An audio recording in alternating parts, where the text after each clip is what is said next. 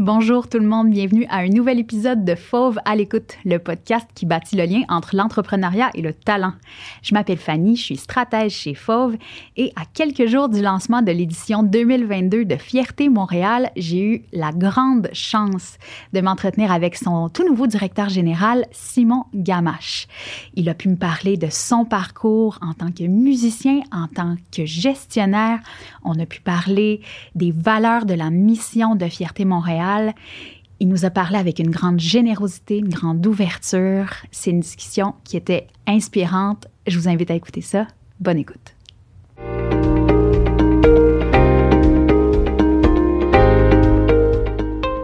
Simon, merci énormément de prendre le temps de venir jaser avec nous au podcast aujourd'hui. Pour la petite info euh, des gens qui nous écoutent en ce moment, au moment où on enregistre le podcast, on est à à peu près trois semaines du début de Fierté Montréal. Ma première question serait comment ça va? Ah, ben merci de m'accueillir. Je suis vraiment super heureux de, pouvoir te parler aujourd'hui. Euh, ça va bien, c'est ça. Le festival commence dans, au moment où on se parle à 26 jours. Donc, on compte les, on compte les dodos au bureau, là. ça va bien. Euh, c'est une année particulière pour tout le, tout le monde festivalier. C'est sûr que tout le monde est un petit mm-hmm. peu rouillé partout, pas seulement les festivals, mais tous nos fournisseurs, nos partenaires. Ah, c'est vrai! Pour, pour ceux-là qui sont habitués de rouler, mais là, ça a été... Euh... C'est depuis 2019 qu'on n'a pas fait de festival de l'ampleur donc qu'on fait, cette, qu'on fait cette année. Uh-huh. Donc, c'est sûr que c'est repartir la machine puis tout ça. Ça va bien de notre côté. Il y a plein d'enjeux liés à ça. Mais on est... Non, non, ça va très bien chez Fierté Montréal. Euh, on est extrêmement chanceux point de vue embauche. Ah oui? Oui, absolument.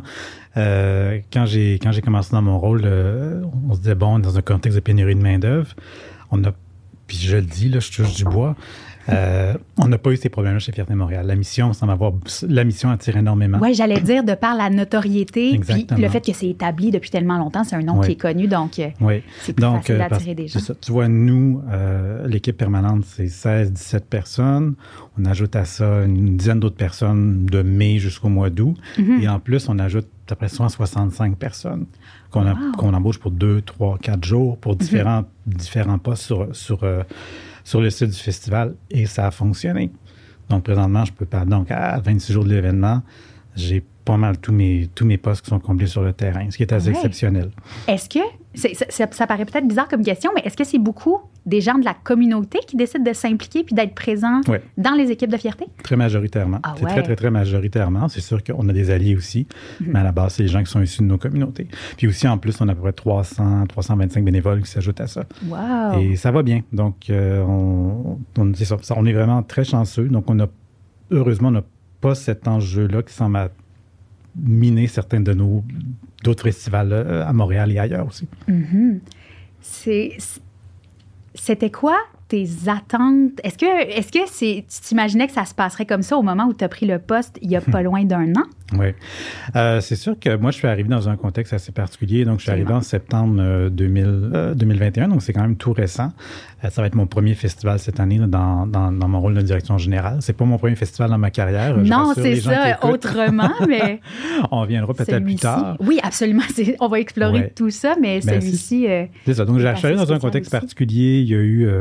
il y a eu on ne s'attardera pas là-dessus, mais il y a eu une crise à Fierté-Montréal en 2020. Mm-hmm. Donc, il y a eu une période, une période avec divers où il y a des gens qui ont fait un super travail, qui ont quand même livré un festival entièrement virtuel en 2020. En 2021, qui ont livré un festival hybride, on, a été un des seuls festivals qui, a fait ça. Euh, donc, on est très fiers de ce qu'on a livré en 2020 et 2021. Mais quand même, j'arrive, il y a eu des départs, euh, il y a le travail, l'organisation du travail à revoir. Donc, il y avait beaucoup, beaucoup, beaucoup, beaucoup à faire, juste au point de vue au point de vue structuration du, travail, opérationnalisation du travail. Oui, comment, euh, au moment où tu es arrivé, il y, a eu un point, j'imagine, où tu t'es dit, là, les, départs qu'il y a eu à, qu'il y aura à y avoir sont pas mal faits. Là, je pars de là. Qu'est-ce que tu t'es dit qui était peut-être tes missions principales au moment où tu as commencé?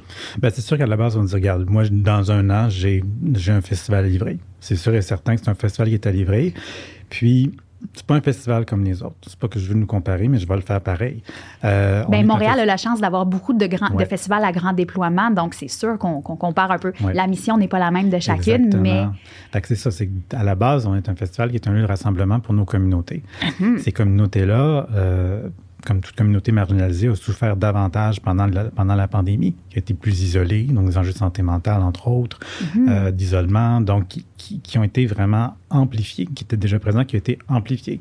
Donc, nos communautés ne se sont pas retrouvées dans un lieu festif depuis ben, on dit de pandémie de deux ans, mais ça fait trois ans qu'on n'a pas livré le festival.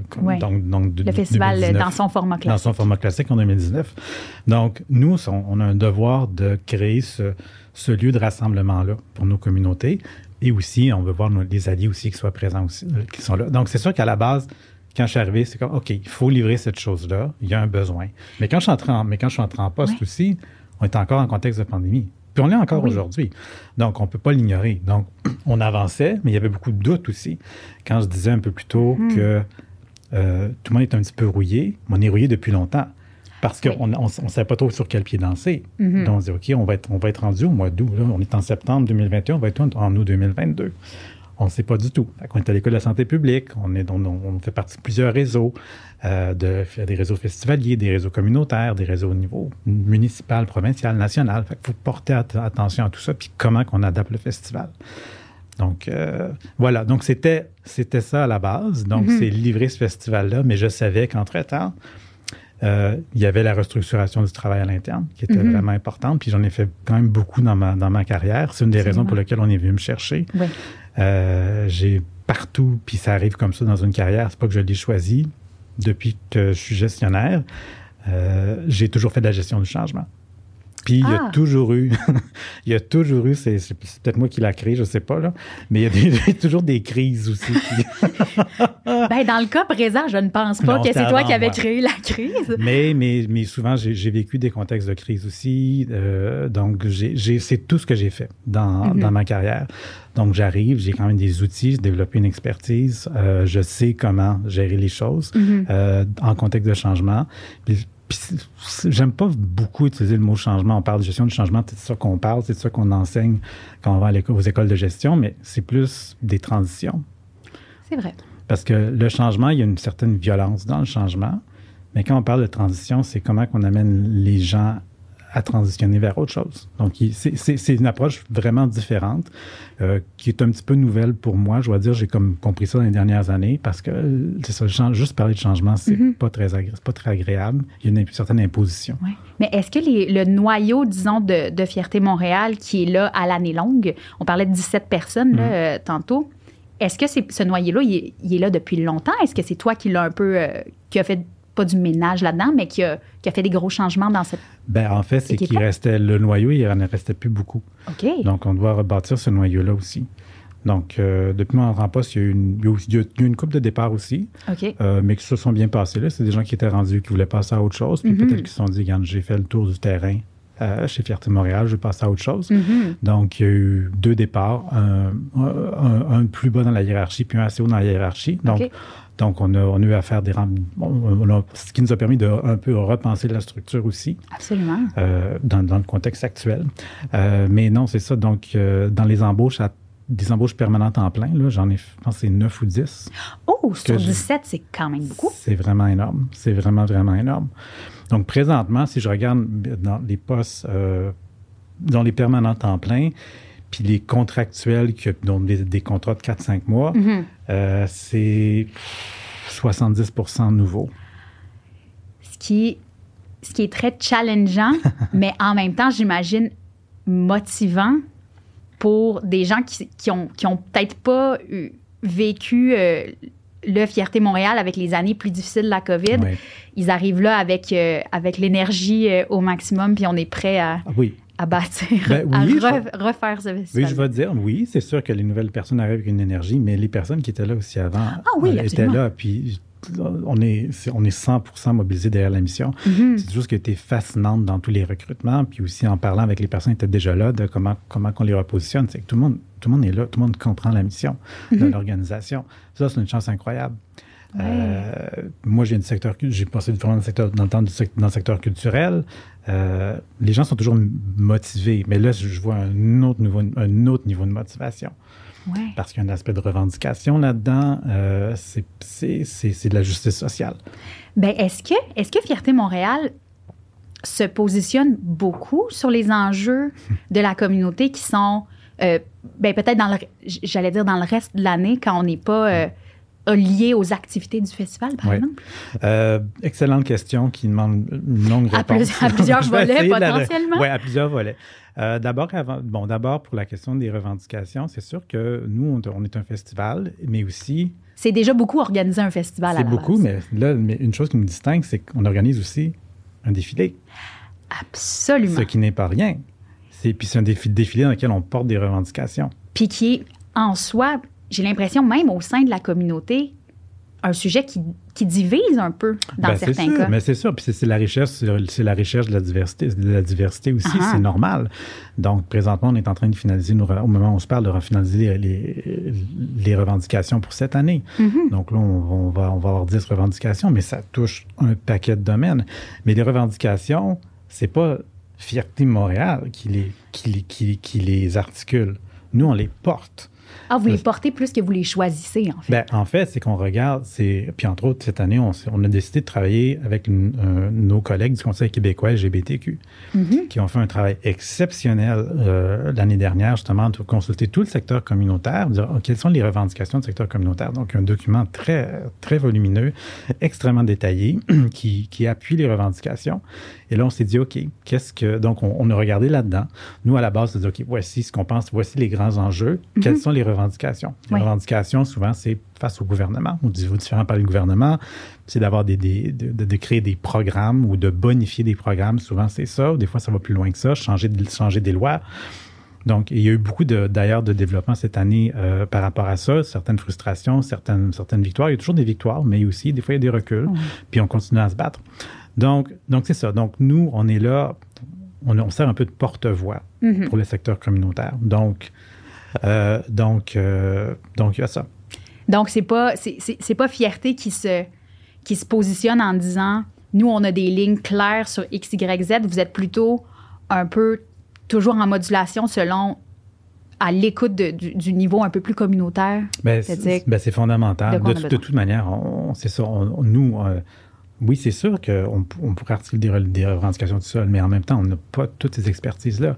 Là, mm-hmm. nous, on est là pour les communautés 2S, LGBTQIA. Mm-hmm. Il y en a du monde là-dedans.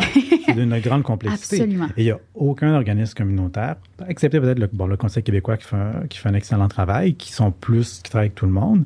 Mais à part ça, il n'y en a aucun qui peut dire on a l'expertise dans, dans, dans, dans tous les aspects. C'est d'une, c'est d'une grande, c'est, extrêmement complexe. Et même dans certaines mm-hmm. communautés, il va y avoir la division. Puis c'est normal, c'est correct. Mm-hmm.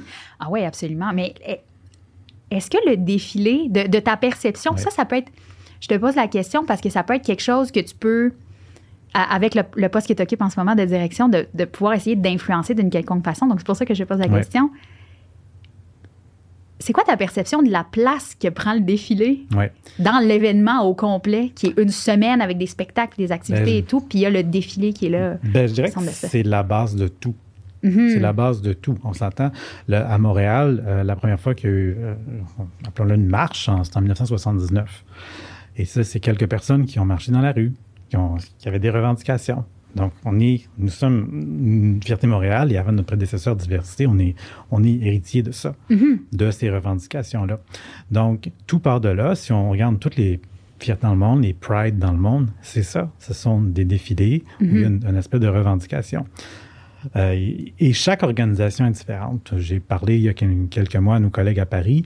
Euh, ça, à Paris, c'est la Marche des Fiertés, qui est une, c'est énorme.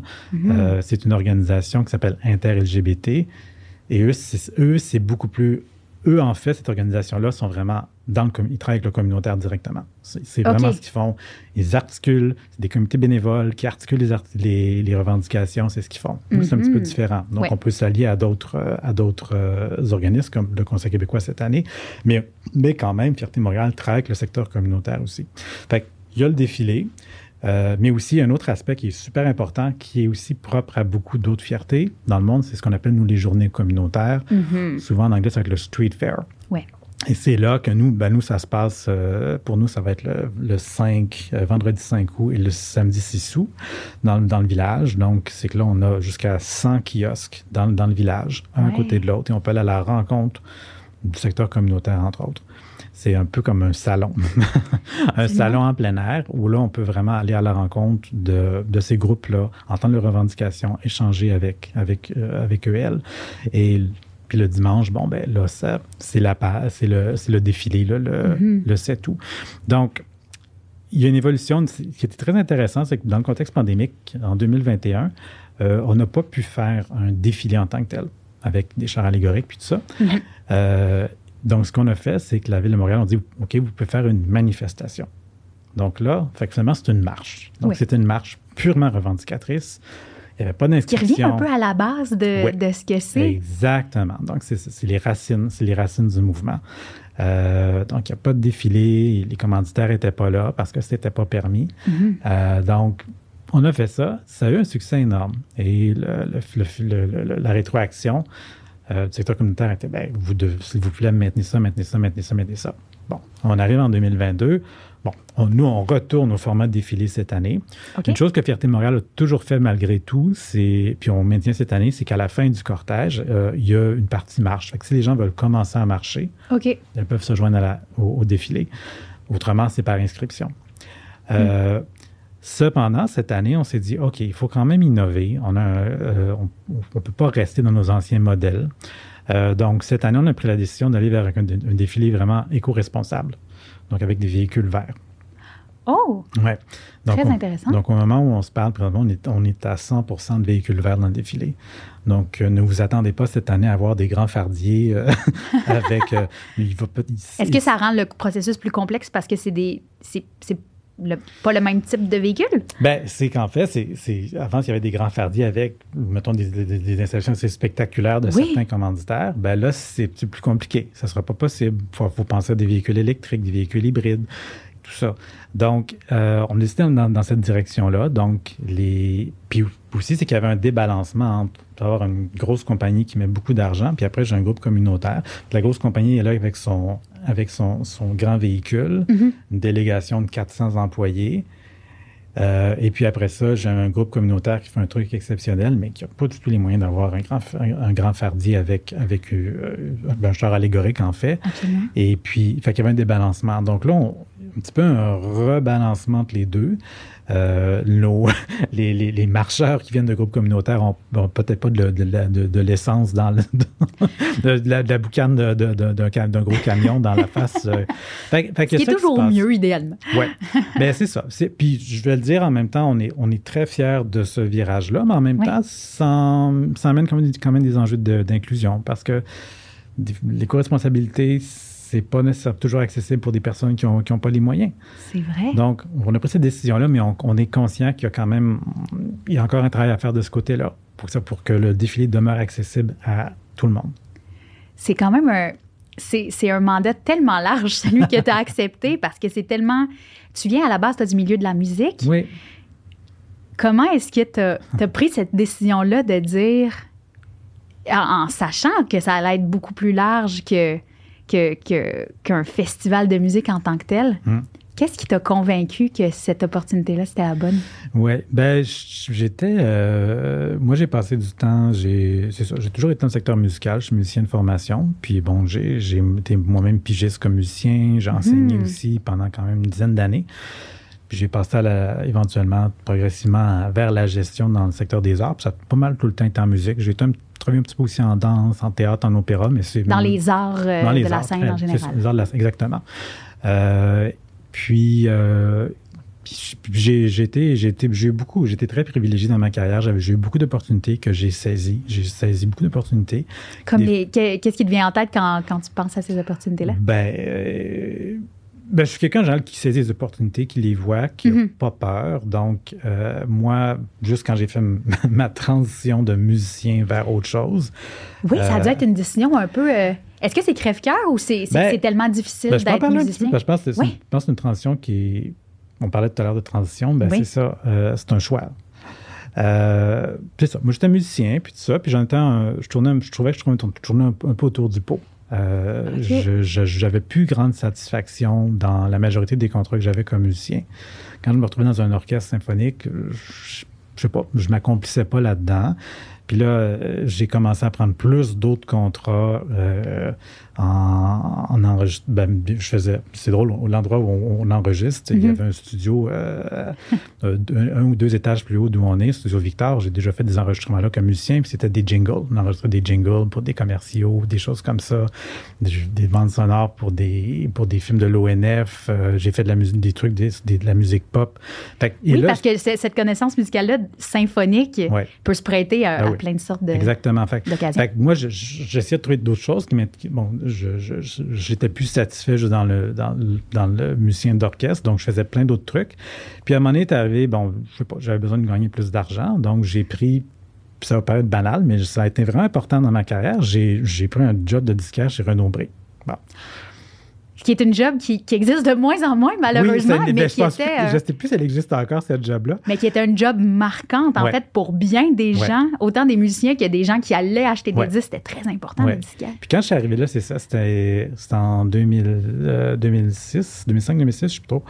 Euh, là, on était dans, on était dans la dématérialisation du CD. Mm-hmm. OK? Ça, c'est, on s'en allait vers le, le, iPod, puis tout ça. Euh, donc, et là, je suis arrivé là à ce moment-là. Je travaillais, j'étais sur le plancher dans un Renault Bré. Je vendais des CD. Et puis, puis on bon, j'interagissais avec les clients.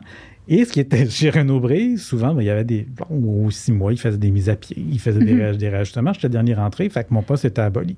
Mm-hmm. Mais là, il disait Simon, on veut le garder. Fait qu'il disait Ah, ben, il y a tel autre poste au shipping, il y a tel autre poste aux ventes, il y a tout ça. Fait que j'ai passé deux ans là touche à tout. J'ai touché à peu près à tout, tout ce qui était possible de toucher chez Renaud Bré. Puis ou un poste que que tu n'aurais potentiellement pas eu si tu n'étais pas déjà au sein de Renault ben, Exactement. Puis c'était mhm. pas, pas un poste, c'est des petits postes. Là, mhm. Je gagnais 12, 13, 14 dollars Mais que tu n'aurais pas fait vu que tu étais musicien à la base. C'est ça. Mais je tripais. Ah ouais? J'adorais ça, j'adorais ça, j'adorais ça. C'était deux, années super le fun. Puis j'ai tout compris, les, les, tous les processus de, de, vente, de distribution, de, hmm. de, de réapprovisionnement. J'ai compris tout ça. Et puis là est arrivé par après, euh, il y avait un poste qui était, qui était euh, affiché d'assistant de production dans un label de musique classique. Une amie qui m'a envoyé ça. Elle dit Simon, je te vois là, on sait quoi cette affaire-là? Puis je jouais encore à cette époque-là. Puis euh, j'ai postulé, j'ai eu la job parce que là, c'était intéressant. Il y avait un gars qui comprenait la musique en tant que musicien. Qui connaissait les grands intervenants, probablement. C'est ça, le, répertoire, les artistes, puis tout ça, mais qui en plus comprenait, il y avait une certaine compréhension des processus de vente. C'est intéressant. Mm-hmm. Je suis allé là. Euh, fait que c'est ça. Il y a tout un, il y a tout un, un, cheminement qui s'est fait là. Et fait que la transition en tant que telle, elle était assez longue quand même, du moment où je me suis dit, je suis tanné, mm-hmm. au moment où j'ai vraiment arrêté. Il y a à peu près cinq ans.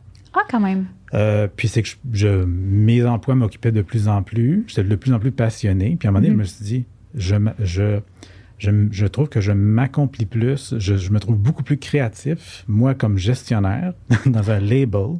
Que musicien. C'est drôle quand même, même, que musicien. ça, ça peut-être paraître terrible, mais même d'un certain point, des fois, j'étais chez Renaud Bré, puis je me trouvais beaucoup plus créatif. J'avais plus de place pour la créativité dans mon emploi chez Renaud ah, Peut-être parce que euh, la musique un peu plus symphonique, ça a quelque chose d'un peu structuré. Ben, c'est codé, c'est très codé, c'est rien contre ça. Mais moi, ça me convenait de moins en mhm, moins. je comprends. Euh, puis c'est ça, je me suis éclaté là-dedans. Euh, mais c'est ça, c'est un, bon cinq ans. la dernière, le, dernier, le dernier contrat de musicien que j'ai fait, c'était en mai 2010. Puis je suis parti, après ça, je suis parti en Alberta, j'étais à la bande, puis une opportunité. dans le monde de l'enregistrement, encore une fois de gens du, du, milieu que tu connaissais qui t'ont amené là-bas ou tu disais j'ai envie de voir du pays? Ben, j'avais, je voulais, j'étais rendu un moment, je voulais partir de Montréal, je voulais aller ailleurs, je voulais découvrir autre chose. OK. Je me suis dit, je vais aller faire euh, un, an ou deux ailleurs, puis peut-être que je reviendrai. Puis il y avait cette opportunité-là qui était par des contacts que j'avais. J'étais déjà dans le monde de l'enregistrement. Il y avait une, job dans le monde de l'enregistrement euh, à Banff. Le, Banff Center, c'est une énorme institution culturelle qui est très peu connue au Québec, mais mm-hmm. On parle de plus de 600 employés, c'est un budget de 75 millions. Euh, ah moi, je m'occupais de tout l'aspect d'enregistrement sonore quand je suis rentré. J'ai eu d'autres postes, là. Euh, fait que c'était... Bon, mais, quand je suis arrivé là, la première journée, c'était du changement. Je suis arrivé, le département pour lequel j'avais été embauché n'existait plus. J'étais dans un nouveau département. Euh, c'était, Alors que tu venais de changer de province, de, oui, Puis moi, c'était comme, c'est correct. Moi, ça, ça va. Tu sais, tout, le monde, tout le monde est en panique. Moi, c'est comme, ben, c'est correct, j'arrive. Puis, moi, ça changeait de toute façon. Ben, c'est ça. Fait que moi, de ma première journée à ma dernière journée au BAM Center, c'était du changement tous les jours. C'est de, genre de ma première heure à ma dernière heure, c'était sans arrêt. C'est tout ce que c'est tout ce que j'ai vécu. C'est stressant, mais c'est formateur en même temps. ah, oui, c'est ça. Euh, bon, là, je, je, je, je, me suis, je me suis rendu ailleurs, mais ta question, c'était comment, comment je me suis retrouvé dans, dans, la, dans ma job actuellement chez Fierté Montréal?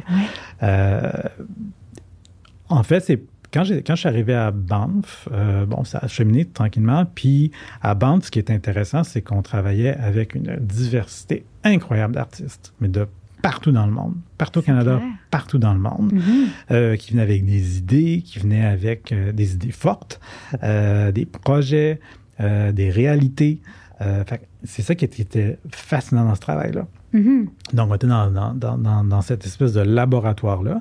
Et les enjeux de diversité, équité, inclusion devenaient de plus, en plus présents dans mon travail. L'autochtonie, entre autres. Euh, c'est devenu important pour moi. Euh, BAM Center est vraiment situé sur le traité 7, euh, le territoire du traité 7 en Alberta. on parle maintenant le Québec commence enfin à faire, on commence à faire des reconnaissances territoriales au Québec depuis quelques années, tranquillement. Moi, en 2012, j'en faisais. Quand ça faisait partie de mon travail. Wow! Donc, et bon, tu fais ça, tu dis c'est quoi cette affaire-là, tu essaies de comprendre. Euh, on travaillait avec des Autochtones, avec des, avec des aînés autochtones ben, pour, euh, ça, pour développer différentes, différentes initiatives. Donc, et aussi toute la diversité culturelle euh, avec, avec qui on travaillait. Donc, puis là, j'ai commencé à comprendre justement les enjeux de bon, l'inéquité, puis l'importance de la diversité, mais aussi l'inclusion aussi. Euh, fait que tout ça dans les dix dernières années est devenu vraiment très, très important pour moi. Je me suis impliqué au niveau national, au niveau provincial en Alberta, au niveau national euh, canadien dans, dans des conseils d'administration, dans différents comités. Euh, sur tous ces enjeux-là. Puis c'est sûr que, bon, moi, ben, comme, comme homme gay, bon, j'ai aussi, bon, je, je, je, vis aussi ces enjeux-là, mais on s'entend, mhm. je suis privilégié, je suis un homme blanc, puis bon. Euh, mais, donc, je suis devenu très conscient de mes privilèges, puis aussi, je voulais faire beaucoup plus pour, justement, contribuer à faire avancer l'équité. Parce que, on parle d'équité, diversité, inclusion, mais mhm. le but ultime, c'est l'équité. L'implication sociale était déjà importante pour toi au-delà de, de, ce que tu faisais dans le cadre professionnel. Je dirais l'implication sociale, en fait, puis je, je, vais être très franc, là, c'était dans le cadre de mon travail. Mhm. C'était toujours dans le cadre de mon travail parce que je suis quelqu'un qui. Puis j'ai des grosses tendances workaholic. Puis j'y travaille, bon, travaille fort, mais tu sais, moi, pendant 10 ans, j'ai travaillé, je travaillais 80 heures par semaine. Bon, c'est terminé, ça. Là. Mais, mais donc, tu sais, ça. Mais c'est un poste qui n'est pas reposant, celui que tu viens de prendre non plus. Oui, mais, c'est, mais... Oui, mais, ça, c'est des choix personnels aussi. c'est vraiment des choix personnels de travailler 80 heures par semaine, à un moment donné. euh, euh, mais c'est ça. Donc, fait moi, toutes mes implications étaient vraiment dans le cadre du travail ou dans du bénévolat que je faisais sur des conseils d'administration, ou mm-hmm. sur des différents comités aviseurs pour, pour différentes organisations. Euh, donc, c'est ça. C'est devenu important. Je suis revenu à Montréal en 2016. J'ai pris un, boulot de direction générale pour un organisme euh, à Montréal en musique classique. Euh, j'ai encore une fois, j'ai eu un redressement. Euh, ma prédécesseur avait fait un super travail, mais on devait encore aller plus loin. Mm-hmm. Donc, donc continuer là-dedans, mais il y avait encore tous ces enjeux-là que j'étais pas capable de, de faire, d'enjeux de diversité, équité, inclusion, que j'étais pas capable de faire avancer. C'était juste pas une priorité. Et dans le secteur culturel, c'est déjà compliqué à faire avancer quand c'est une priorité. ben voilà, exactement. Mais c'était tout le temps, il y avait tellement d'autres choses à. Bon, puis là, je, OK, je, là, je me suis dit, à un moment donné, bon, je me cherche un nouveau défi, puis je veux vraiment avoir une contribution. Et arrive cette opportunité-là chez Fierté Montréal, je la vois, je suis hmm, au début, hmm, pas sûr, bon. De par la crise qu'il y avait eu, est-ce que... Il y avait la crise. Est-ce que c'était stressant que ça allait peut-être être un un trop gros défi de, euh, reprendre ça en main? Mais c'est pas comme si ça avait été laissé aller par les autres. Non, non, non, non, pas du tout. C'est pas ça du tout. Non, non, parce que mais les défis restaient grands quand même. Il y avait des défis énormes. Puis aussi, tu dis, OK, je, ça fait, tu sais, je prends toutes mes années de musicien, d'enseignant, de gestionnaire, ça fait 25 ans que je suis en musique classique. musique. Là. Mm-hmm. OK, là, c'est un méchant changement. sais. Oui, j'ai géré des festivals, des gros événements, j'ai géré du changement, j'ai géré des crises, euh, j'ai géré des tonnes de personnel, euh, j'ai géré des ressources. Mais là, il y a ça, c'est autre chose, c'est des enjeux complètement différents. C'est quand même une réflexion, mais finalement, j'ai décidé assez rapidement, je fait OK, je veux cette job-là. Je veux vraiment cette job-là. Ça, ça me semble être vraiment le bon fit. Puis c'est ça. tu vois, là, ça fait presque un an que je suis en poste. Puis je me sens vraiment sur mon X. Puis j'ai jamais, jamais dit ça dans ma carrière. C'est vrai? Ouais. Même, même euh, dans, au, moment où tu étais dans l'Ouest canadien puis qu'il y avait les différentes implications, tu sentais que c'était pas exactement ça? Non, non, parce que j'arrivais à faire. J'étais, j'étais incroyable. J'avais une chance incroyable quand j'étais dans l'Ouest à, mm-hmm. Bande parce qu'on avait des ressources euh, vraiment, vraiment impressionnantes puis des collègues exceptionnels. Mais non, je sais pas, il y avait toujours une frustration. Je, ne je sais pas exactement c'était quoi, tu sais. Puis là, puis là, maintenant, quand je me réveille le matin, c'est comme, tu sais, j'ai une, chance incroyable d'avoir ce boulot-là. C'est le poste tout indiqué pour pouvoir les faire, mettre ben, en, œuvre des actions pour ces changements-là. Oui, oui, Puis, j'ai pas toutes les réponses. C'est sûr que j'arrive, je, suis un gestionnaire d'expérience, donc j'ai des réponses de gestion. Moi, je, suis là pour, je veux régler des problèmes, je veux donner à mes équipes les ressources dont elles ont besoin pour mhm. être capable de faire leur travail. Euh, moi, je peux faire ça. Euh, mais quant aux enjeux de nos communautés, euh, j'ai pas toutes les réponses. Mm-hmm. C'est le fun, ça. Parce que moi, je challenge à tous les jours. Comme, ah, j'avais pas, ah, ah, oui, ah oui. Donc, moi, pour quelqu'un comme moi, euh, c'est fantastique. Puis, dans, dans, ton travail, le côté organisation de l'événement, ben, j'imagine que ça varie au cours de l'année, mais le, le, temps que tu mets en organisation du festival en tant que tel versus le temps que tu mets dans la mission qui est autour mm. de Fierté Montréal, puis est-ce que, est que ça représente beaucoup de temps, justement, cette mm. deuxième partie-là? Est-ce que, est que dans le quotidien, tu es beaucoup appelé à commenter ou à être impliqué quand les enjeux de la communauté sont, un peu mis de l'avant? Ben, bonne question. Une autre question complexe euh, avec, plusieurs euh, réponses à plusieurs volets. Oui, c'est ça. Euh, en fait, une des raisons, une, ça fait partie de mon mandat, c'est de voir un peu comment Fierté Montréal peut annualiser ses activités. Donc, oui, on a un festival. Il y aura toujours un festival. On est financé en tant que festival. Mais, ça serait une de tes ambitions que Fierté, il y, a, des trucs un peu, des activités un peu dans le reste de l'année. C'est vraiment. Puis il y en a eu avant. Il y en a eu avant. Il y a, c'est ça, comme la question que tu viens de poser. Est-ce que je suis appelé des fois à commenter sur certains points? Oui, oui. Ça arrive à tout moment. Ça arrive à tout moment. Fierté Montréal va être appelé à commenter. Puis des fois, on, nous contacte, nous, parce qu'on est la plus grosse organisation. Mais en même temps, des fois, c'est pas à nous de répondre. On, dit, on, fait du référencement. On dit tel organisme, on va avoir toutes les réponses pour vous. Oui, je posais la question parce que j'ai l'impression. Ben, peut-être que ma perception est erronée, mais j'avais l'impression que Fierté ne prend pas nécessairement toujours toutes les tribunes possibles pour commenter. Euh, non, puis je pense pas non plus. Je pense qu'il faut faire très attention parce qu'au ben que au Québec, il y a à peu près euh, il y a plus de 150 organismes LGBTQ là. Mm-hmm. OK? Donc, euh, qui ont une expertise, des, des expertises très pointues sur différents différents, différents éléments. Donc, mm-hmm. c'est pas non, c'est pas tout le temps à nous de prendre, de prendre la parole. En fait, c'est ça, c'est Fierté Montréal. C'est quand je parle d'annualisation de nos activités, c'est pas, je suis pas en train de dire qu'on va faire un festival 52 semaines par année. C'est pas ça. Ça serait le fun, mais ça serait un peu complexe. Ouf! je suis pas sûr que je veux faire ça. ferait des grosses semaines. mais euh, non, mais c'est justement, c'est comment Fierté Montréal peut être une, meilleure plateforme pour justement tout ce qui se passe. Hmm. dans le secteur LGBTQ. Puis aussi, on, est, on revient à la base, nous, on est financé comme un festival. Quand je dis financé, c'est par les pouvoirs publics et aussi mhm. par les commanditaires privés. Oui. C'est parce que c'est ça. donc, c'est ça. Nous sommes un festival. Euh, donc, c'est aussi comment que euh, on peut mieux supporter euh, des artistes LGBTQ à l'année longue. Des artistes, surtout des artistes, artistes émergents, émergentes. C'est mhm. Pour moi, c'est fondamental. J'ai fait ça toute ma carrière. Donc, c'est vraiment fondamental. c'est des artistes qui peuvent avoir moins de moyens, qui sont moins soutenus par d'autres organismes euh, culturels. Mm-hmm. Euh, donc, c'est ça qu'on est en train d'explorer présentement, surtout avec mon directeur de la programmation. On est vraiment super, euh, on est sur la même longueur d'onde par rapport à ça. Des, des, artistes, pas mal tout le temps, issus de la communauté ou ça, il y a une... OK, je me demandais s'il y avait une zone de gris ou... Non, non, non. Non, mais non, je pense que pour ça, c'est on parle de dépistage d'artistes issus de nos, de, nos communautés. Parce que ça, du dépistage d'artistes, il y a des tonnes et des tonnes d'organismes, d'institutions qui font ça. Oui. Nous, consacrons-nous consacrons à nos communautés.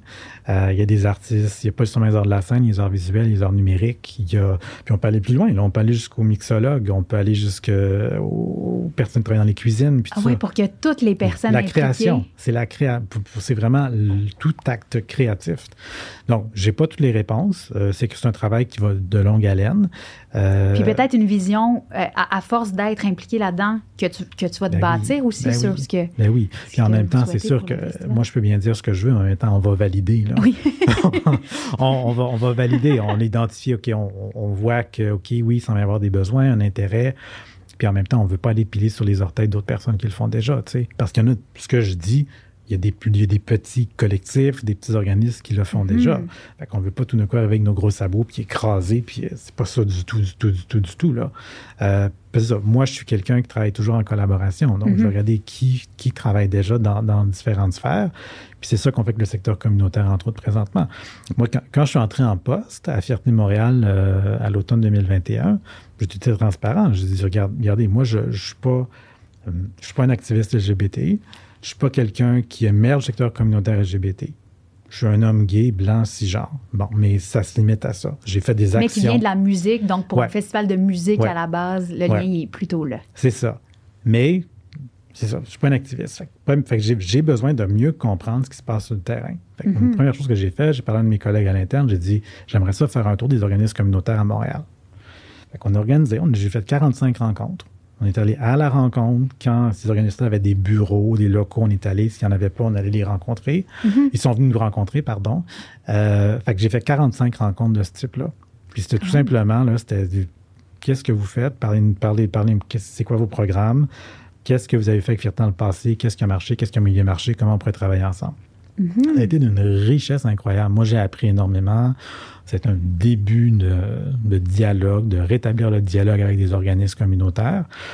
C'est la base. Parce que, Tout ça dans la, région montréalaise? Oui, on est... Parce que ça reste fierté Montréal. Oui. Mais est-ce que vous avez des, un peu des contacts puis des partenariats, des collaborations dans le reste du Québec? Oui, on en a, on en a. On parle à nos collègues là, au Saguenay, en Estrie, euh, en Mauricie, mm-hmm. euh, euh, dans, le, dans, le Témiscouata. Donc, parce qu'il y a des organismes un petit peu partout. Il y a une chose qui est peut-être mal connue, c'est ça. Fierté Montréal, on a une chance incroyable d'avoir l'organisme qu'on a. Là. Mm-hmm.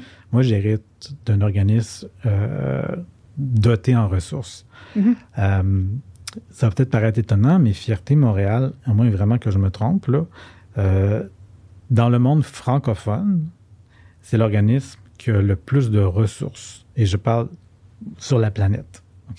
Oh. Je regarde en ressources, en budget, en employés, en soutien public, en soutien privé. Oui, j'allais dire aussi, parce que l'image euh, de, fierté est quand même supportée. Ben, J'imagine qu'il y a des expressions euh, hmm. de par la nature de l'organisme, mais généralement euh, très bien vue oui. au, Non, non, il y a une image de marque hallucinante. Mm-hmm. Donc, c'est ça. Donc, nous sommes, en termes de ressources, le plus gros organisme, pas mal pas le premier, un des plus importants organismes LGBTQ au monde, dans le monde francophone. Mm-hmm. Euh, donc, nous, euh, puis ça, fait depuis longtemps, mes prédécesseurs étaient là-dedans aussi. On est très sollicités par le monde francophone partout sur la planète, en mm-hmm. Afrique, dans le Canada français, euh, mais même en France, parce qu'en France, même en France, en Belgique, en Suisse, c'est des organisations bénévoles, souvent. oh, donc malgré les gens qui sont impliqués, qui, ils font de leur mieux avec les ressources qu'ils ont versus vous avez davantage de davantage de moyens pour vos ambitions. Exactement. Ce qui vous permet d'être plus gros. Exactement. Donc, nous, on a un budget, bon, grosso modo, de 6 millions de dollars par année. Euh, si je regarde nos collègues à Paris, qui, qui, organisent la marche des fiertés, l'organisation qui s'appelle l'Inter-LGBT, leur budget, c'est moins que 5% de notre budget. Ah, c'est pas, euh, c'est pas la moitié, c'est C'est une organisation bénévole. Oui, je, parlais à quelqu'un il n'y a pas longtemps à une conférence, puis elle me disait oui, on a, ben, on a une stagiaire qu'on rémunère. Wow! Donc, OK. Donc, c'est ça. Donc, si on, on, part de ça, on se dit OK, moi, je considère que nous avons un devoir. c'est vrai. On a un devoir. Donc, on fait ce festival-là. on veut mettre de l'avant des artistes, on veut euh, servir de plateforme pour tout ce qui se passe dans le secteur communautaire, les revendications, puis tout ça. Mais aussi, puis là, c'est à mais comment, au niveau international, comment qu'on se positionne ou se repositionne. Mm-hmm. Parce qu'on s'entend qu'il y a des besoins incroyables, énormes, juste ici au niveau local. Fait qu'il faut commencer par ça. Parce que si on n'a pas, puis ça, c'est ça, c'est vrai pour toute organisation. Mm-hmm. Si l'organisation n'a pas de racine profonde là où elle est, elle va, s'en va nulle part. Donc, donc, on travaille là-dessus, mais ça ne veut pas dire qu'on n'a pas de contact au niveau international. Puis ah. on, on est ça c'est ça c'est pas c'est pas propre depuis mon arrivée c'était déjà en place on est on fait partie de différents réseaux des réseaux nationaux des réseaux internationaux qui nous permettent de garder des oreilles sur ce qui se passe un peu par, un peu partout des fois on va peut-être offrir une certaine assistance euh, financière ou, juste au point de vue des, développement des capacités organisationnelles mm-hmm. Donc, on peut offrir ça. Euh, est-ce que, les, est-ce que je, je, me permets de te couper, est-ce que les gens en, ayant toi-même la volonté de continuer de développer ça, euh, le lien implication, le côté implication auprès des communautés, mais auprès des autres, euh, des autres fiertés ailleurs dans le, monde francophone. Est-ce que tu sens que dans les rencontres que tu as eues, tu as pu être challengé du fait que tu venais pas du monde communautaire implication, mais bien du monde musical? Je suis très bien accueilli. Ah, OK, génial. Je suis très, très bien accueilli. Euh, je pense qu'il y a différents éléments à ça, puis je vais juste répéter ce qu'on m'a dit. OK. Euh, on m'a dit, ben, Simon, t'arrives, puis t'as pas de casserole. T'as pas, ah. tu sais, j'ai pas tout un bagage, tu sais, de... J'arrive, je suis un peu vierge de, de, de, de, mm-hmm. tout ça. Donc, ça, c'est venu, vu de manière rafraîchissante. Mm-hmm. Puis, euh, puis ça, que... Puis, euh, puis je suis pas embarqué là-dedans complètement innocemment. Là. C'est sûr que quand je, quand j'ai dit, quand je me suis dit je veux ce boulot-là, je veux un travail de fond. Oui. C'est un processus qui a été quand même assez long, qui a duré sur le, pendant l'été 2021, qui a pris quelques mois. Puis c'est pas une petite décision parce que ça allait amener un côté euh, d'implication, un peu, un peu un côté public. On allait venir te, allais devoir rendre des comptes. Très public. Donc, j'ai dû. c'est. C'est quelque chose de mes forces. J'ai fait un gros travail d'analyse. Mhm. J'ai fait énormément de lecture à l'été 2021, une analyse, j'ai fait une synthèse de tout ça. Puis, en fait, quand je suis arrivé à l'entrevue, ben, j'ai proposé ce qu'on va appeler une vision. Mhm. Mais je ne constate pas que c'est ma vision. C'est juste que j'ai regardé qu'est-ce qui se passait, qu'est-ce qui avait été identifié dans différents rapports qui ont été produits au niveau euh, que ce soit au niveau local, au niveau municipal, au niveau provincial, au niveau national. Je dis, mm-hmm. OK, voici comment on se positionne par rapport à ça. Euh, j'ai un peu de misère, moi, avec les, les gens qui parlent j'ai une vision, j'ai une vision, j'ai une vision. Ça, ça, comme, regarde. Mais l'organisme existait déjà avant. Il était euh, déjà là. Fait c'est comme comment qu'on on met tout ça ensemble, mm-hmm. qu'on, comment on sert des ressources qu'on a, qui sont des ressources exceptionnelles, mm-hmm. et puis qu'on, qu'on va de l'avant. donc, donc, donc c'est ça. Donc, j'ai fait ce travail-là d'analyse qui, qui, a mené à ça. Euh, mais comme tu disais, c'est sûr qu'en prenant la décision de prendre ce job-là, euh, puis ça, je vois que je l'ai plus découvert par après, c'est l'aspect visibilité. Mm-hmm. euh, de, de, ma personne. Qui a, qui a pas tant que ça de, de, de gens, de gestionnaires qui ont une tribune publique de, de cette ampleur-là, peut-être. Non. Puis je dois encore, je dois encore m'y habituer. Euh, c'est ça. Moi, je, moi, j'ai toujours été un, j'ai toujours été très à l'aise avec le fait d'être un travailleur de l'ombre, mm-hmm. à l'arrière-scène. dans euh, un orchestre, euh, dans un label. Exactement. exactement. puis de mettre de l'avant les artistes. Mm-hmm. Ma job, c'est toujours été de mettre les artistes à l'avant. Puis ça, ça demeure ça. Mais là, en plus, c'est qu'un aspect, tu sais, si c'est la plus grosse organisation LGBTQ dans le monde francophone, puis une des plus grosses au Canada, puis en fait, on est en termes de, encore, en termes de ressources, on est une, des plus grosses dans le monde. Mm-hmm. Donc, oui, il y a un aspect de visibilité, mais c'est ça. Fait que je suis encore en train de m'adapter à cette réalité-là. Est-ce qu'il y a des gens euh, est-ce que pour ces aspects-là qui sont nouveaux puis qui sont peut-être hors du commun pour des postes de gestion en général, est-ce qu'il y a des gens qui t'ont un peu accompagné là-dedans? Oui, oui, oui c'est ça. J'ai toujours été quelqu'un qui me, qui, me fait accompagner. Donc, j'ai mes, mes réseaux. Euh, donc, je me sers de ça. Euh, donc, oui, oui. Ça, pour ça, je me, sens bien accompagné par rapport à ça. Est-ce qu'il y a dans, dans ce poste-là, depuis que tu es en, en place, est-ce qu'il y a des aspects desquels tu t'attendais peut-être pas?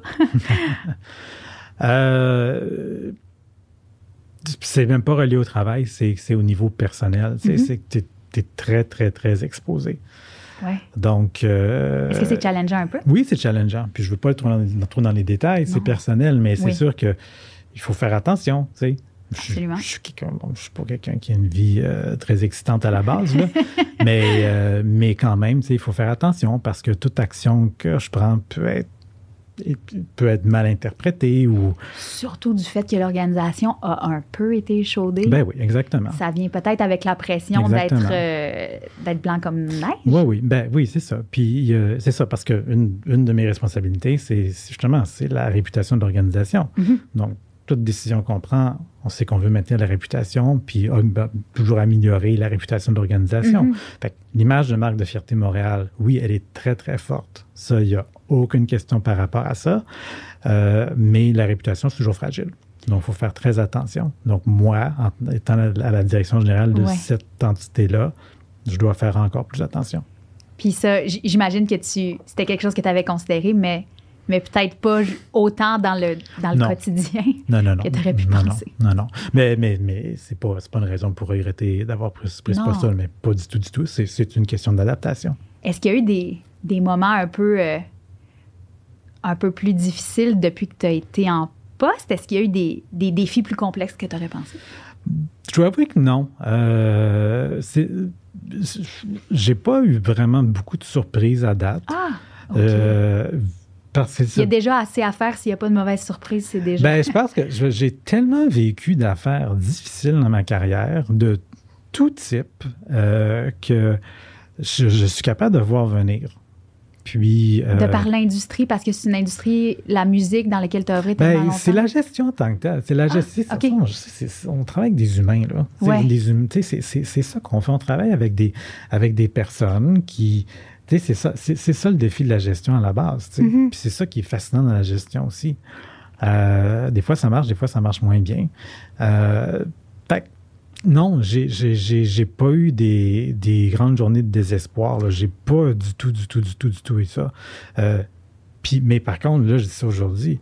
Si j'avais eu ce boulot-là il y a cinq ans, j'étais pas équipé à ce moment-là. Ah, voilà. J'étais pas équipé.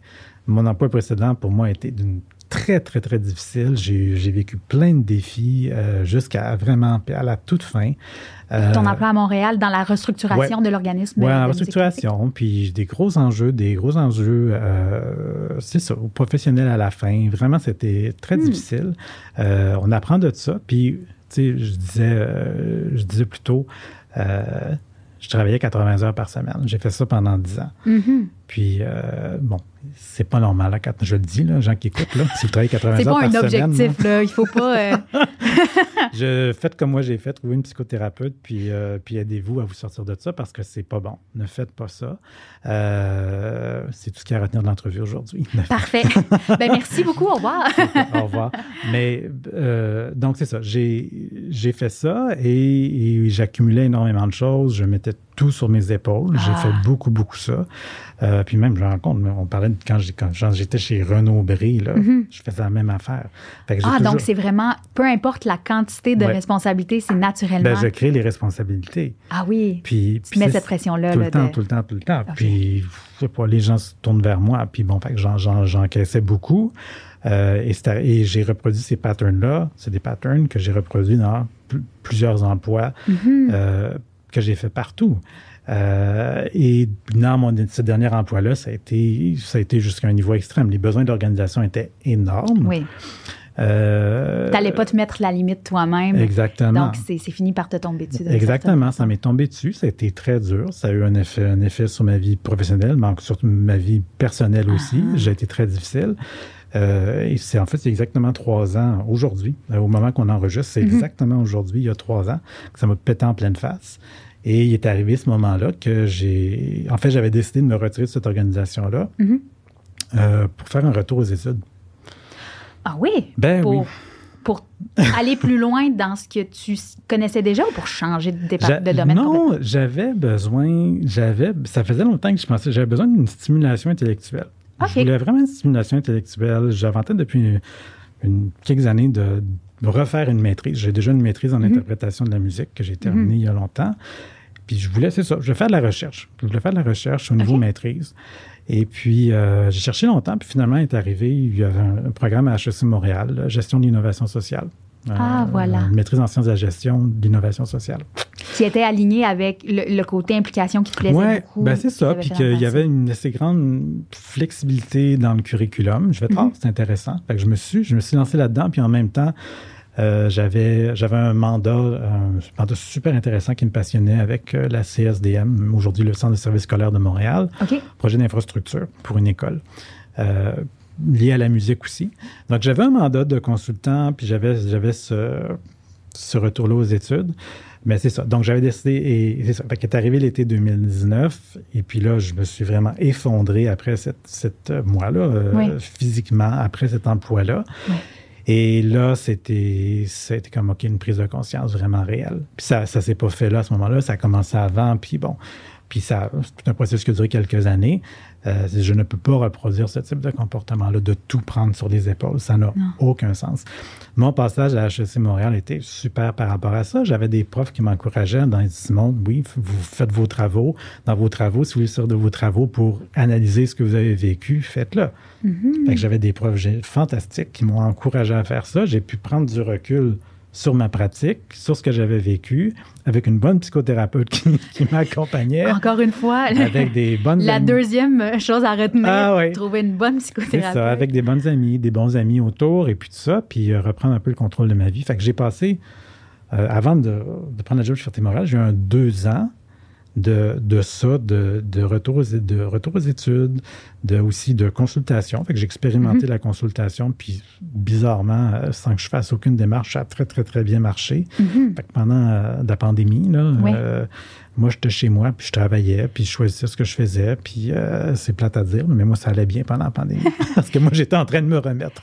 Oui, mais en même temps, c'est sûr que c'est une période hyper difficile, mais d'une certaine façon, une chance que tu avais passé par le, la réflexion de, de, savoir te mettre davantage de limites dans, dans l'implication que tu mettais dans, ou dans le temps que tu mettais dans ton travail avant de prendre un rôle comme celui de, directeur à, la, Fierté Montréal, parce que si, si c'était pas pour arriver avant, c'est à ce moment-là que ça Exactement. aurait éclaté. C'est ça que je disais, que j'ai quelques minutes. Si, si j'avais si obtenu ce ça il y a cinq ans, j'aurais pas eu le le succès, bon, je, pense que ça va bien présentement, là, ça, ça va bien dans ce poste-là. Puis je pense que je vais être capable d'être de, de, dans ce rôle-là assez longtemps. D'ailleurs, je l'espère. je veux faire beaucoup de choses dans ce rôle-là avec mes équipes. Euh, mais j'étais, j'étais pas là à ce moment-là. Et puis, quand j'ai, même un petit peu avant que, que je quitte mon, mon poste euh, où ça, ça, c'est, ça a été difficile à la fin, mm-hmm. et après, j'étais, j'étais bombardé par des chasseurs de tête. C'était vraiment bombardé. Euh, autant à Montréal qu'aux États-Unis, puis même certains trucs en Europe. Mm-hmm. Puis, puis il y, a, entre autres un processus dans lequel j'étais rentré. C'est un job énorme. Euh, heureusement, je n'ai pas eu ce job-là. J'aurais, j'aurais pas survécu parce que j'aurais passé tout simplement de ma job où je, ça m'a alterné à ça, qui était un job épouvantablement complexe. Une chance que je ne l'ai pas eu. Euh, des fois, la vie fait bien les choses. Mais, mais, mais là, j'ai pris conscience. Je fais, non, non, je ne peux pas, présentement, je ne suis pas prêt à me lancer dans un nouveau défi. Ou c'est, ou c'est pas que tu n'aurais pas eu de succès là-dedans, mais pour pour toi-même, pour ta santé, ça aurait été une décision terrible. Exactement, exactement. en fait, les deux ans qui se sont passés entre mon départ de l'autre job puis de, puis de Fierté Montréal ont été vraiment salutaires pour moi. Mm-hmm. Puis à un moment donné, j'ai réussi à trouver un équilibre. Euh, je me rappelle, en, euh, l'hiver 2021, euh, c'était formidable. Je, travaillais 20-25 heures par semaine en tant que consultant. je faisais un peu de travail de recherche pour ma maîtrise. puis c'est ça, j'allais, j'allais nager, je, méditais, j'avais réussi à... Puis mes journées étaient pleines. J'étais « wow, je peux travailler 20, 20 heures par semaine, puis, puis, mes semaines sont pleines. Puis j'ai le temps de parler à mes amis, puis à ma famille, puis tout ça. Donc, c'est une réalisation assez incroyable. Bon, c'est sûr, je me suis embarqué dans un autre job, mais, mais j'ai pu expérimenter avec ça. Mm-hmm. On, le dit souvent, puis on ne l'applique pas. Il faut prendre des. Je pense que prendre des briques dans une carrière, c'est vraiment pas une mauvaise affaire. Là. Euh, en fait, moi, je l'encourage fortement. Oui, en fait, j'allais vraiment te poser la question si tu avais à, donner un conseil à des gens euh, qui, ont, qui ont cette envie-là de. Ben, qui peuvent être dans d'autres domaines que mm. nécessairement la musique ou l'événementiel mais qui ont cette drive-là que tu sens que toi, tu as aussi, qui, qui vont à fond, mais qui sont peut-être pas encore au moment de, de casser, mais pour pas se rendre à ce moment-là. Quel conseil tu te donnerais à la limite à toi-même pour pas te rendre à ce point-là? Bien, c'est difficile, hein, parce que c'est sûr que, tu sais, aussi prendre un break, c'est privilégié. Là. C'est dire, OK, j'ai les ressources, je suis capable de prendre un break. Uh-huh. Euh, puis c'est pas un break, moi, c'était pas un break, c'est d'autres choses. J'ai fait autre chose. Uh-huh. C'est arrivé, un, quand j'ai saisi des opportunités, puis bon, il est arrivé ça. Euh, mais il faut pas se rendre au, point de cassure parce que ça peut faire mal longtemps. Oui, ça peut être cassé longtemps, c'est ça. C'est ça. Ça peut être vraiment, vraiment, vraiment difficile. Il euh, faut, vraiment être à l'écoute. notre corps nous parle. Euh, puis, il euh, faut écouter ses amis, il faut écouter sa famille. Mm. ils nous voient aller, puis des fois, ils, si on leur demande pas, ils nous diront pas que ça va bien, ça tu sentais que tu avais peut-être eu des... Après coup, tu sentais que tu avais peut-être eu ben des avertissements de ton entourage. Ben oui, ben oui, c'était évident. puis je le savais moi-même, tu sais. Ah oui, OK. je le savais moi-même, mais tu, te dis, non, non, j'avance. Puis c'est ça mon modus operandi, ça a toujours été comme ça. Mm-hmm. J'étais pareil quand j'étais musicien aussi, tu sais. Mm. Donc, euh, non, non, il faut, il faut c'est ça. Il faut bien s'entourer, il faut écouter les personnes autour de soi. Puis c'est pas juste, on veut pas juste des bini oui oui autour de nous. On veut des gens qui vont être capables de nous confronter, puis tout ça. Puis si quelqu'un a les moyens d'avoir euh, la thérapie ou peu importe là, c'est vraiment, c'est vraiment une bonne chose. Hein. On, ne mm-hmm. répétera jamais assez. On s'occupe de notre corps, tout ça, mais des fois, des fois on oublie notre tête puis notre âme. Donc. Puis c'est drôle parce que c'est aussi un des enjeux super importants de la communauté, la santé mentale? C'est énorme. C'est énorme. Euh, c'est ça. Puis comme. C'est ça. Puis pendant la pandémie, ça c'est devenu de plus en plus important. Les gens sont isolés. Euh, puis c'est pas juste les communautés LGBTQ. C'est, on ah le voit dans plein de domaines. Là. Euh, le, suicide est réel. Il y a des, mm-hmm. on, le voit, le, suicide, dans certains corps de métier. Je regarde dans le monde, le monde de la, de la production, dans les arts de la scène. Euh, c'est épouvantable, tu sais. Ça a été des années très... C'est déjà un milieu qui n'était pas simple à la base, mais ça a été des années très difficiles. Très, très, très, très, très difficiles. Euh, non, même moi, j'ai un de mes anciens employés qui, euh, quand j'étais à Banff, qui s'est suicidé pendant la, pendant la pandémie. Euh, donc, c'est ça. On, puis on s'est retrouvés, des, des, collègues, puis tout ça. Puis on, bon, on, on s'est rendu compte, c'est vrai, on est, hmm. on est éloigné, on est à 3, 4, 5 000 kilomètres de distance, mais on est encore là, puis on, peut se parler, tu sais. Hmm. euh, non, les enjeux de santé mentale sont, sont énormes, puis il ne faut pas se rendre jusque-là. Puis il ne faut pas rester dans une job, dans, les, dans une job ou un métier dans lequel on est malheureux toute, toute sa vie. Ouais. Sens-tu que toi, comme gestionnaire, d'avoir un peu ce bagage-là du travail que tu as fait sur toi-même, hmm. Ça affecte la façon dont tu gères ton équipe? Je dirais oui, mais peut-être bizarrement, euh, maintenant que j'ai compris des choses sur moi, euh, en fait, dans le passé, je me mettais peut-être, et c'est une chose qui m'a nuit, mm-hmm. je me suis peut-être trop mis dans une position justement d'intervenant ou même de ah. psy ou peu importe, alors que c'était complètement stupide. Je n'ai pas du tout ces expertises-là. Je n'ai pas les outils. Je ça venait d'une bonne place, mais c'était peut-être pas, peut-être pas la bonne personne à ce moment-là. C'est ça, c'est une limite. je suis quelqu'un de très empathique. Je peux le comprendre. moi, c'est ça que j'ai maintenant. Je plus jamais. C'est que je vais trouver les ressources pour. Mm-hmm. Si l'employé a des, a des enjeux, euh, dire OK, on va essayer de trouver pour l'employé euh, les ressources nécessaires, puis encourager l'employé. Mm-hmm. Chez Fiat Montréal, on est chanceux. On, a, on est capable, on offre un, bon, un plan d'assurance, un plan d'assurance collective, puis tout ça. Donc, on fait, employé. Puis on peut pas forcer l'employé aussi. C'est l'employé qui nous, l'employé qui décide ce qu'il ou elle nous, dit ou nous dit pas. Mais euh, euh, c'est ça. Faut vraiment, faut vraiment prendre les ressources qui sont disponibles. Puis c'est ça. Puis c'est ça, moi aussi. C'est ça. Je suis allé trop dans l'extrême. Mm-hmm. Et là, j'ai appris. Puis en fait, ça ne me servait pas du tout comme gestionnaire. Parce qu'à un moment donné, quand tu es trop dans la sympathie, puis tu sais, il y a l'empathie puis la sympathie. Oui. C'est trop dans la sympathie, ben, à un moment donné, c'est trop personnel. Puis, euh, puis tu n'es pas capable d'avancer. Puis à un moment donné, il faut que tu prennes des décisions. Mm-hmm. Euh, il y a quand même, tu sais, tu regardes, tu es gestionnaire d'une organisation, tu es la direction générale d'une organisation, il faut aller, faut aller de l'avant ça ne veut pas dire que, que tu es, une mauvaise personne si tu dis il y a quand même il y a des résultats à atteindre. Donc, l'empathie est extrêmement importante. Puis, essayer d'accompagner autant selon son champ de compétences l'employé, ne pas embarquer dans ce, quoi on n'est pas compétent, mm-hmm. dans l'intervention la psychologie. En effet. C'est. Je te remercie tellement de la générosité que tu as eue dans, dans, les dernières, la dernière heure, les dernières minutes de, de parler de tout ça. J'ai envie de te demander, pour, pour conclure le tout, à la veille, là, dans, à, quelques jours du festival, qu'est-ce qu'on peut te souhaiter pour le festival, justement? Puis, qu'est-ce qu'on peut te souhaiter pour les prochains mois, pour le, oui.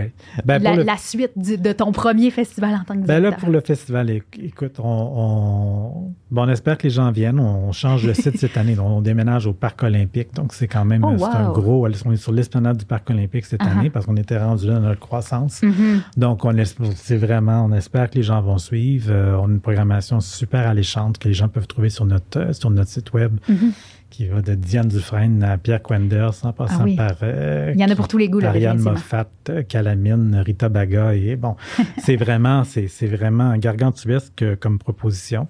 Donc, euh, on souhaite un succès, que l'équipe passe au travers. Et puis, euh, puis là, c'est ça. On, que aussi qu'on n'ait pas de surprise de santé publique. oh, on touche du bois. Parfait. Mais ça. puis pour le futur, ben c'est ça. Je pense que pour, ben, pour Fierté Montréal, moi, c'est pour ça, c'est vraiment continuer. on est vraiment que, Fierté Montréal puisse continuer à de mieux en mieux trouver les outils, les ressources pour mieux soutenir les communautés LGBTQ, pour donner une voix euh, aux personnes LGBTQ. Euh, c'est vraiment, c'est vraiment ça. Donc, et ça, ça va prendre dans les prochaines années, on travaille là-dessus. Mm-hmm. C'est pas des choses qu'on règle rapidement. Donc, euh, c'est vraiment ça. Génial. Un grand merci de ta présence au podcast. Merci à toi, c'est un grand plaisir. Merci d'avoir écouté un autre épisode de Fauve à l'écoute. Fauve, nous sommes des stratèges en acquisition de talent. Vous pouvez en savoir plus sur nous au fauve.ca. Vous pouvez commenter, partager, vous abonner sur les différentes plateformes de diffusion pour nous aider à faire rayonner le podcast. Et un grand merci au Studio SF où le podcast a été enregistré.